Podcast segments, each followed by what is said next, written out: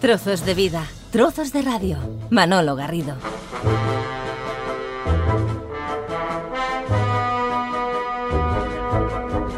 Tengo en mis manos eh, las alhajas de la Castafiori. Yo no sé si lo he pronunciado esto bien eh, o aquí lo que me puede más es el castellano frente al castugo, aquí, ¿no? Casi, casi lo has pronunciado bien. ¿Lo correcto cómo sería? Las alhajas de la Castafiori. Las alhajas. Las alhajas. Las alhajas de, De la, la Castafiori.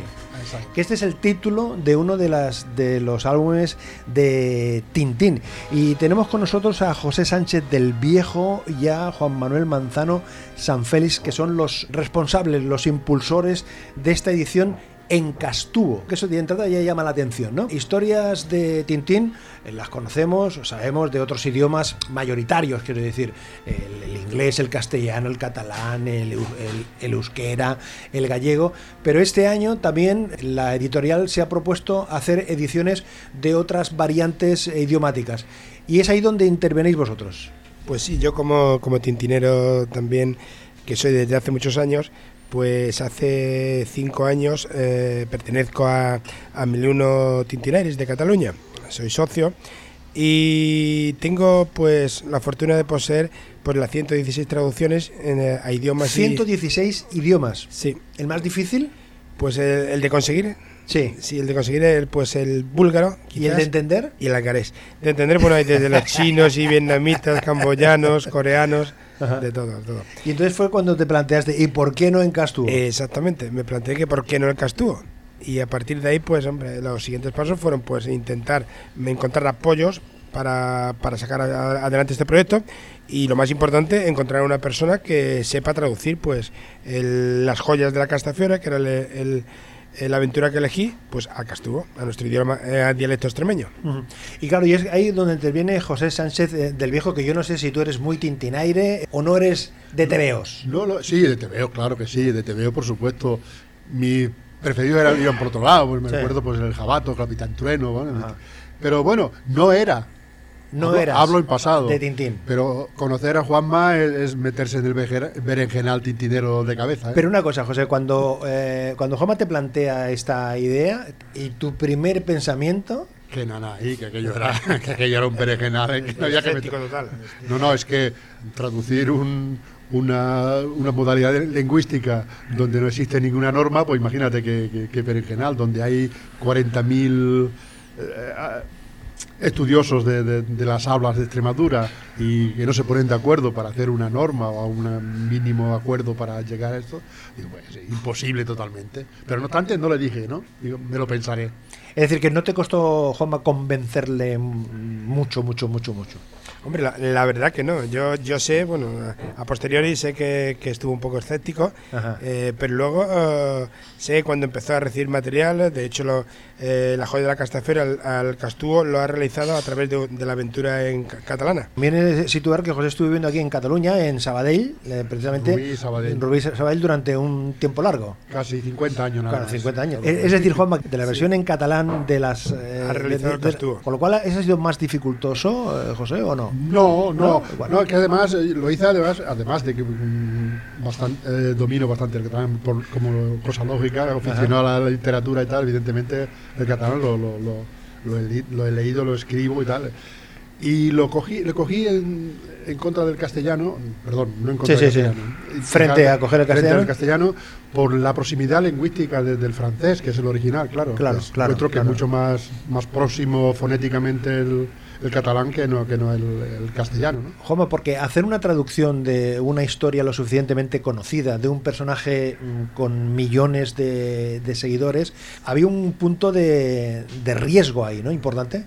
Sí, pero bueno, eh, eh, lo importante es que eh, eh, yo le propongo a José la traducción al Castúo. En principio, como decía antes, eh, se muestra un tanto escéptico, pero bueno, el caso que a los 15 o 20 días me llama y le dice que es- esto le está gustando. Le está gustando, que para adelante, para adelante, y ya solo quedan pues eh, permisos oportunos, registrar los derechos, eh, viajes, estuvimos en, bueno, estuve en París también, en Casterman, y bueno, gracias a Dios es- esto se ha gestado en tres años y algo, ¿no? Tres años y algo. Y, y esperando seguir porque para nos han prometido que para, para el último trimestre de este año pues ya como con motivo del 50 aniversario de la llegada del hombre a la luna, en el 69, pues eh, va a hacer, va a traducir José el objetivo de la luna y aterrizaje a la luna.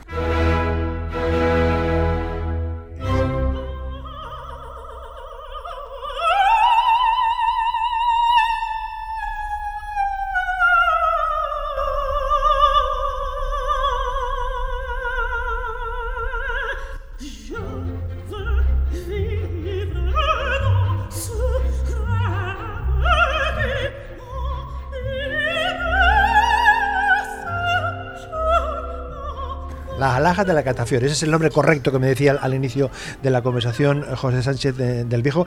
Este eh, álbum, eh, Juan Manuel Manzano San Félix, eh, ha sido presentado en el reciente Salón del Cómic de, de Barcelona. ¿Qué tal? ¿Cuál ha sido el ambiente, el retorno que habéis encontrado ahí? Pues la verdad es que estamos muy contentos porque hemos, hemos encontrado lo que en un principio no pensábamos y es que nuestro, vamos, nuestro proyecto pues ha sido muy bien acogido. Eh, aquí tenemos que agradecer a, a Ana Cendrera, la editora, eh, así como a Tilita y, y, eh, Zefirun, que han sido las dos editoriales conjuntas que han, que han producido el, el- el álbum, Albert Mestres y Xavier Reyes. Y bueno, eh, muy encantados porque hasta cuando hemos podido, hasta incluso en el Salón del Cómic, hablar con, con Javier Cercas o incluso el Antonio Altarriba, que ha ganado este año el, el Salón 2019 de Barcelona, pues estaban enterados de este, de este álbum. Así que ya, ya te digo, pues eh, una experiencia muy buena y muy contentos. ¿sabes? ¿Sois un poco, os sentís un poco pioneros en el sentido de abriendo camino? Porque tampoco hay tanta, tanta, tanta literatura, tanto texto en Castuvo, ¿no? No, la verdad es que no hay mucho, ¿no? Pero bueno, es un poco continuar. Yo me siento más que pionero, me siento continuador de, de, de Luis Chamizo con los famosos Viajón de los Sí, Cantúos. sí, sí, Claro, sí. Estamos hablando de 1200, mm, o sea, 1920. o sea, estamos hablando de, de- de un siglo atrás, ¿no? Mm, sí, es verdad que te sientes, pues más que como pionero, de, de- defensor de una cosa, es como preservador de una, de una cosa que está ahí, mm, quizás más latente que, que- que viva, ¿no? Pero, pero que en el fondo te hace ilusión de que eso se mantenga, ¿no? He leído por ahí, Juanma, que una de las, de, de las ideas que estabais barajando, que barajáis vosotros, es que esto sea una herramienta que se, de alguna manera pueda circular, pueda estar en los colegios o puede estar para, para- de consulta en las bibliotecas públicas. Eso es un proyecto en, la- en los que estáis trabajando también, ¿no? Sí, bueno, la verdad eh, es realmente una pena que, que en Extremadura, pues eh, actualmente en los colegios, eh, hasta muchos chavales, pues si le preguntas por el castigo no saben lo que es. Y bueno, nuestra intención es que por lo menos que, que lo estudien, que lo aprendan, que sepan que hay libros que, que están en el dialecto extremeño. Y hombre, pues, pues nosotros desde este, este punto de vista pues mm, nos alegramos que ahora precisamente cuando lleguemos a Extremadura pues podamos ir a hacer una campaña de divulgación de- del dialecto y sobre todo que pueda llegar a, a bibliotecas y a, y a colegios, que es lo que, lo que pretendemos.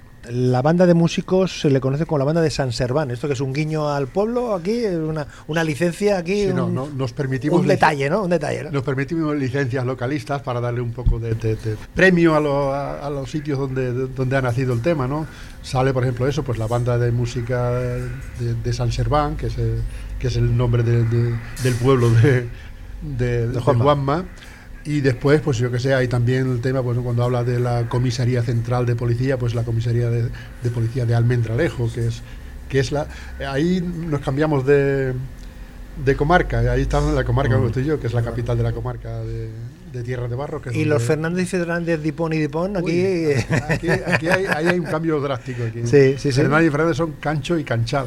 Es una cosa muy típica también de, de Ribera del Fresno. ¿Y cuál sería el significado en castellano del Bueno, cancho canchal? Cancho pues significa eso, pues una roca de- de- del campo y Ajá. canchal es un sitio de, de poblado de canchos, claro. Claro, es decir, de que rocas. en ese sentido has tenido libertad absoluta, José, a la hora de, de- de determinar las, los giros, las variantes, las licencias, los guiños, como Sí, comentabas sí, sí, antes. sí, ¿sí? no, plenamente. Además, es, eh, tiene una cosa de, de- que hace gracia, ¿no? Encontrar localismos dentro de. Ha habido de hecho cinco o seis correcciones, todas había que llevarlas a Bélgica, ¿verdad? Sí, sí. a Casterman y Casterman se la mandaba a la editora, contactaba con nosotros, nueva corrección, eh, poco a poco hasta que ya pues el trabajo pues quedó totalmente ultimado. Podcast, la nueva forma de escuchar la radio. Manolo Garrido. Este eh, proyecto nace del impulso, Juanma, eh, de tu inquietud, de tu, entre comillas, enfermedad de Tintín, ¿no?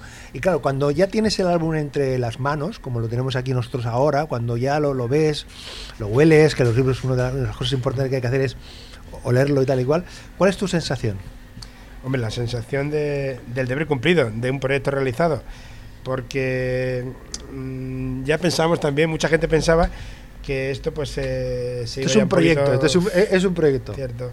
Pero bueno, el saber que se ha, se ha seguido para adelante con lucha, con tesón, pues muy contentos, la verdad, muy contentos. eh, porque tengo un, un ejemplar más en traducción y precisamente pues el Castuvo. Claro, de mi tu, tierra. tu, eh, pasión por Tintín, eh, he leído por ahí que viene de, de- de bien pequeñito cuando andabas eh, por la por el París de la Francia, Sí, sí. porque tu familia estaba viviendo por allí y tal. ¿Es ahí donde tú descubres el, el universo este? Sí, yo siempre cuento que, que mis padres eran emigrantes en París y yo vivía aquí en, eh, con mis abuelos en Cornellá, con mi tío José María en, en Cornellá. Estuve 10 años y yo sé que siempre, vamos, eh, eh, cuando mis, eh, mis padres estaban en París, pues yo iba en verano, iba en Navidad y siempre re- recordaré que había allí unos niñitos que cuidaban a mi madre, que trabajaban en una casa y los niños pues tenían los álbumes de Tintín en francés, pero yo recuerdo siempre lo que has comentado antes, Manolo, eh, el olor, el, el colorido, y no sé, eso se me quedó un poquito y, y luego a raíz de, de, con el paso del tiempo, pues antes eh, uno no tenía tanto, me refiero, no manejaba, no había tanto pecunio, y ahora pues eh, a raíz de hacerme socio de, estoy en tres aso- asociaciones, eh, Mil Uno Tintinaires de aquí de, Cataluña, Mil Rayos, asociación hispanohablante, y la belga, a la hispano, a la franco-belga Les Amis d'Hergé. Y ya te comento, pues ahora llevo 8 o 10 años, pues que me he metido un poquito en toda la, historia esta de todo el mundo de Hergé, la historia del siglo XX re- realmente es, es Tintín, y cada día pues más ilusionado. ¿Eres un coleccionista? Sí, tengo, José ha visto mi, mi museo, como yo le llamo, y tengo cosas eh, preciosas y cosas muy, muy buenas. ¿Y la familia que Soy dice, la familia que dice de ese, de ese Bueno, aspecto de, co- como- de- como de en los- coleccionismo? En los pueblos son la- las casas son muy grandes, en los pueblos. Es una Y- ventaja, y ¿no? donde una vivo, ventaja. eh, pues tengo garaje y allí pues puedo eh, tener todo pues muy bien preparado, muy bien controlado y ¿Recuerdas la primera pieza, el primer obje- o de los primeros objetos que, que empezaste la, la, la colección? Eh, Sí. ¿Sí? ¿Recuerdas? El, el doble álbum de Tesoro y Secreto, el Tesoro de Raquel Rojo y el Secreto de Unicornio, que son los que más me gustan. ¿Y de las últimas cosas que has incorporado a esa, a esa colección? Pues las últimas... Este. el Castú, el Castú. Tengo un amigo que es maquetista de Guadiana Caudillo Sí. y la última pieza ha sido pues un, una- un diorama de, vamos, de, de Chichen Itza de México que sale en, en Titín los Pícaros, que es precioso. Mm. José, eh, eh, claro, cuando uno está mm, en este, en este mundo de la literatura, eh, investigando, mirando, tal, cuando, cuando llega un proyecto de hacer una traducción de un TVO, porque no deja de ser Sí, sí, eh, un evidentemente. TVO, está ese grado de dificultad, pero al mismo tiempo también es, ese- es ese gran escaparate que te permite llegar a cientos, a cientos de, personas que quizás en un texto convencional les cueste un poco más, pero que precisamente en esa circunstancia de coger un TVO, eso mm, te lo facilita, es decir, es un escaparate más fácil. Sí, sí, no- a ver, yo, pues, la- mis, esboceo- mis esbozos en, en, en Castub habían sido poemas concretos a un amigo extremeño y tal, pero mm, encuentro que una vez has- has- te has metido en el, en el ambiente de, de de una aventura de esta, pues te es fácil. A ver, fácil no hay nada si no si quieres hacerlo bien hecho, pero te es fácil porque sigues una, una corriente, sigues una conversación que- ya la tienes, aunque sea en, otro, en, otro, en otra lengua, ¿no? Mm, Relativamente es fácil, lo que, lo que tienes que, el trabajo en sí de, de- de la traducción esta es después el ir eh, corrigiendo y eliminando cosas que no te suenan tan bien y tal, y, en fin, pero que, que es mucho más fácil, por ejemplo, que escribir un poema en Castú, eso está clarísimo. Yo que no manejo el castúo, ahora cuando me eh, coja el tren y me ponga a repasar el, el, eh, esta historia, lo entenderé. Sí, seguro que sí. ¿Sí? Seguro. Además hay algunos... decir, no hace falta ser filólogo especializado en castúo. No, no, no, no, no, no, porque a ver, la base, la base del castúo evidentemente es el castellano y luego hay pues hay cosas que, que si tú, a ver, por ejemplo, tienes cosas, de, tiene algunos pequeños detalles que, que se utilizan en, en catalán, como es la utilización de los apóstrofes, eh, en fin, lo vas a entender perfectamente, seguro. Mm. seguro, Es decir, que en este caso, eh, eh, Juanma, la recomendación sería, por una parte, para los más aficionados, los más pasionales de Tintín, que lo tengan porque forma parte de esa rareza, ¿eh? de, de esa singularidad, y también eh, para el que quiera descubrir esa parte de es- esa propuesta mm, idiomática diferente. Ahí el mundo de, de Tintín y Dergé eh, es muy amplio. Hay mucho coleccionista que lo único que hace es comprar el álbum y ni lo, ni lo ve, la verdad. Pero lo que hay que remarcar es que el ámbito geográfico de, de, por ejemplo, el Tintín en Castúo, pues la repercusión que va a tener a nivel geográfico va a ser tremenda, porque eh, yo sé de amigos incluso que ya han pedido de Sudáfrica, de Indonesia, de, de China, de Japón, de Australia, y luego todos los países cercanos, Bélgica, Holanda, Francia, Italia. Es impresionante donde puede llegar a donde puede llegar el, el- el- el- el coleccionismo y el, y tener un, un, ejem- eh, un ejemplar de una aventura nueva, de una, una traducción nueva. Y para acabar la conversación, precisamente, eh, Juan Manuel Manzano San Félix nos lee el, el primer bocadillo y el último bocadillo, cómo empieza la historia y cómo concluye. Ese es el primer bocadillo de la historia de la Salaja de Castafiore. Chacho, la primavera. Qué bonito es el mes de mayo. El campo está que se runde de lindo. ¿Y acaba de qué forma, de qué manera, con qué historia, con qué momento? Esto sí que es una lástima.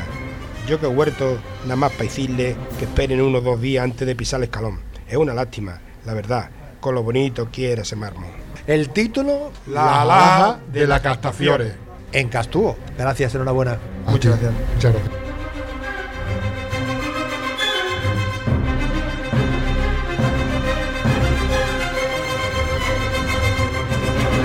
Trozos de vida, trozos de radio. Manolo Garrido, un placer acompañarte.